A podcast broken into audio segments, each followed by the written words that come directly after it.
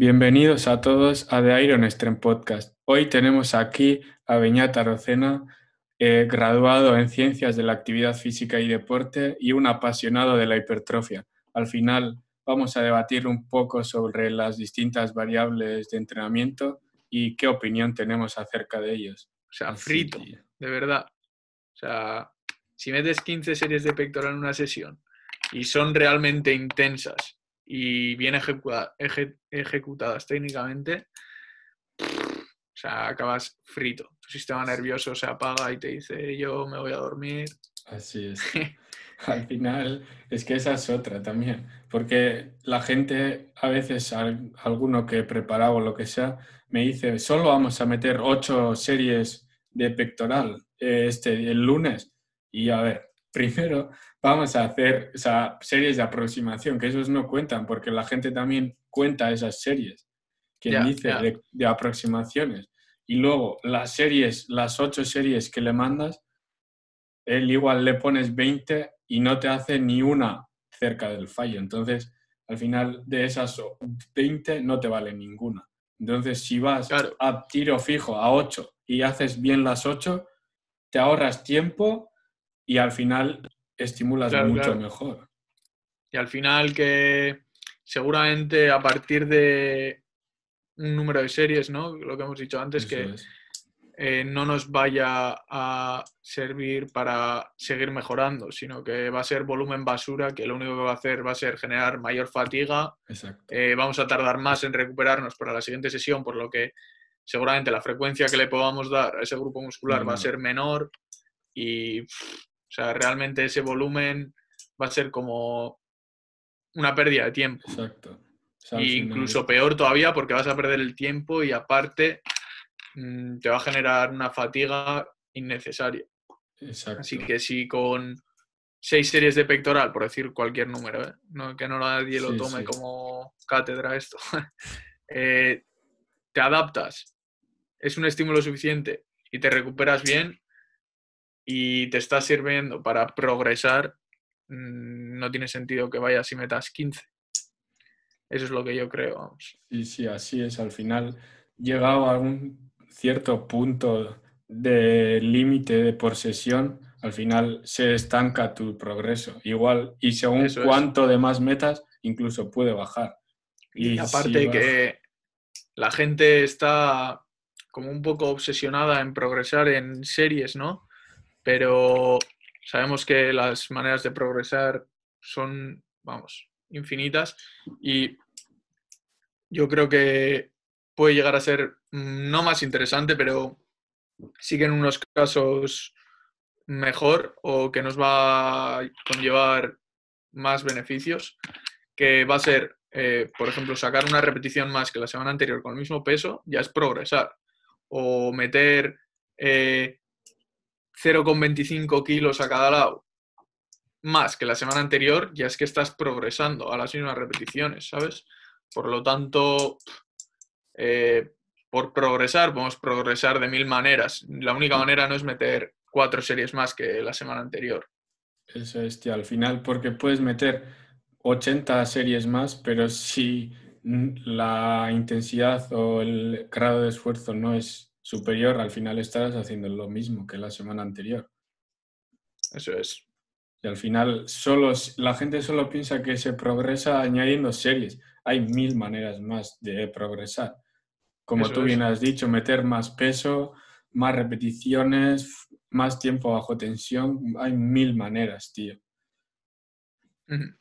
La gente se obceca en meter dos series más, una serie más. A ver, puede estar bien, si eres intermedio avanzado, que ya vas casi en, vas en todas las repeticiones cerca del fallo, un RIR 2, por ejemplo, tú puedes progresar a series, pero en un principiante eso es muy difícil, porque claro, mantenga ese mismo, esa misma intensidad durante todo el entrenamiento es jodido.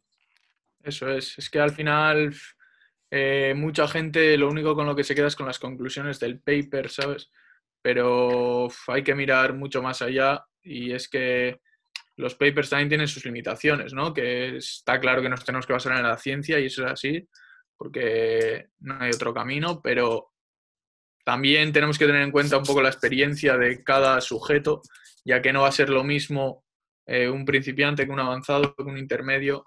Por lo tanto, pues yo así a grosso modo sí que creo que un principiante puede verse beneficiado de un mayor volumen de entrenamiento, por lo que hemos dicho antes, por lo que una serie no va a estimular igual a un avanzado que a un principiante por la técnica y le va a generar menor fatiga, por lo que seguramente pueda soportar un mayor volumen de entrenamiento. Así que yo me quedaría un poco con esas pinceladas. Eso es, al final los principiantes pueden meter más volumen porque no van a estar tan cerca del fallo al final por experiencia simplemente. Eso es, eso es.